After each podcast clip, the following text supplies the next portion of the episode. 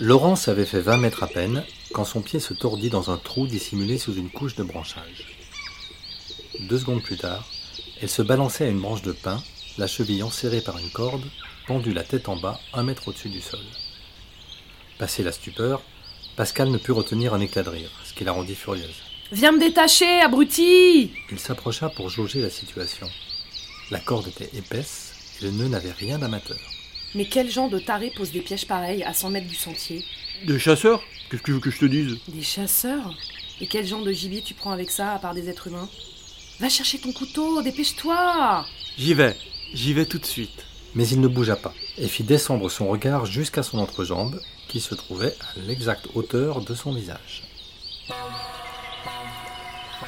Mais dépêche-toi, ça fait un mal de chien Ok, je me dépêche. Pascal ouvrit le zip du short de Laurence. Qu'est-ce que tu fous? Sans répondre, il plongea ses mains sous le tissu, lui malaxa les fesses, puis fit glisser le short sur ses cuisses. Tu me le paieras, Pascal. Je te jure que tu me le paieras. Il entoura la taille de Laurence et couvrit de baisers les abords de son sexe. Elle se débattit pour s'en défaire, mais ses mouvements ne firent qu'accentuer la douleur à sa cheville. Et elle se résigna à laisser la langue de Pascal se frayer un chemin jusqu'à son clitoris. Elle vint d'abord la guicher par quelques caresses, puis se fit plus vigoureuse. Et alors que Laurence laissait échapper des soupirs de plus en plus puissants, il enfla peu à peu avant de laisser saillir sa roseur entre les poils noirs. Elle se saisit de la ceinture de Pascal et la fit céder avec habileté. Je croyais que tu... Juste. Sans autre forme de procès, il engloutit sa verge tout entière, le gland tapant contre le fond de sa gorge, avant de la déglutir couverte d'une épaisse salive. Pascal grogna de plaisir, puis replongea son visage entre ses cuisses, se délectant de la cyprine qui mouillait désormais ses lèvres en abondance. Laurence se cramponna aux fesses de son homme, les attirant à elle pour imprimer le rythme, l'incitant à lui baiser la bouche, tandis que sa langue lui baisait la vulve. Elle avait du mal à retrouver son souffle, mais le plaisir, accentué par la douleur, était trop fort pour être interrompu. Sans préavis aucun, il sentit le corps de Pascal se raidir, puis un jet chaud au goût amer lui tapisser le fond de la bouche. Elle le repoussa, mais il maintint son sexe dirigé sur son visage et l'aspergea de filets de sperme enthousiastes, tout en poussant un long râle digne d'un cervidé. Putain, Pascal, t'es vraiment qu'un connard. Ah, j'ai rien senti venir. C'était trop bon, ma chérie. J'ai même pas de mouchoir pour m'essuyer. Allez, détache-moi maintenant. Putain, j'arrive pas à le croire. Détache-moi Sexe pendant et dégoulinant, Pascal retourna vers l'endroit où il avait laissé le sac pour prendre son couteau. Tout ce qu'il vit à cet instant, ce fut le dos d'une pelle rouillée s'abattre à grande vitesse sur son visage. Après le bruit effroyable, il s'effondra comme un château de cartes. Pascal?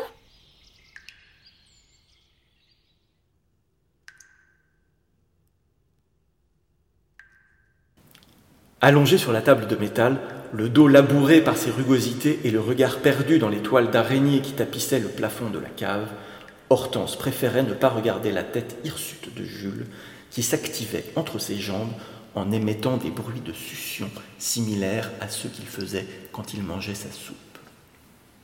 Non, elle préférait ne pas voir, car les sensations que lui causait sa langue étaient déjà bien assez écœurantes, comme si une anguille, à l'état de fraîcheur suspect, gigotait en elle, odeur comprise. Elle réussissait à surmonter sa répugnance pour une seule et unique raison. Elle avait un plan pour sortir vivante de ce cloaque, et pour cela, elle devait le laisser butiner encore un peu entre ses cuisses. Seulement, un brin lassé, et surtout impatient de passer à la suite, Jules se retira sans prévenir. Allez, c'est l'heure de passer aux choses sérieuses maintenant. T'en veux encore, hein, c'est ça? T'es vraiment la pire des salopes. Jamais la montagne en a vu passer des comme toi. Prise de court, Hortense redressa la tête et laissa échapper un gémissement déçu. S'il te plaît, lâche-moi encore un peu, Jules. Ta langue est magique. D'accord. Je veux bien te lécher encore. Mais faut bien te mettre un truc dans le crâne. Ça va quand même faire sacrément mal après. Alors il revint vers elle et se pencha sur son sexe, dont la peau n'était plus que bave filandreuse et malodorante. Quand elle sentit son nez s'insinuer dans sa toison, elle comprit qu'elle devait aller très vite. Que l'hortense qu'elle était au fond, l'étudiante vive, curieuse et pleine de rigueur, allait devoir reprendre le dessus. Se remémorant la prise de jujitsu que Clarisse avait infligée à Stan durant l'orgie à la cabane, elle tenta de reproduire ses gestes malgré le gabarit bien supérieur du sujet.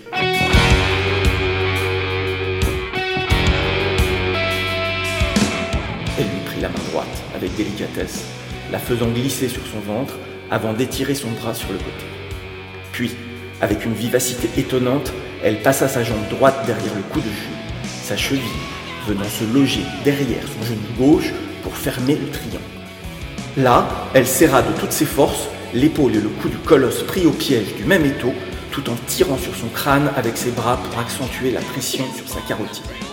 Jules voulut d'abord rire de la péripétie, guère inquiet, puis il réalisa que son souffle était aussi bloqué que sa circulation. Il tenta de dégager son bras de l'étreinte, mais Hortense d'un bond, figé dans la position. Perdant ses nerfs, il essaya de secouer la frêle jeune femme, sans réussir à s'en défaire, puis, de rage, recula pour s'éloigner de la table. Le raclement sur le métal enflamma le dos d'Hortense, mais sa prise ne bougea que de quelques millimètres.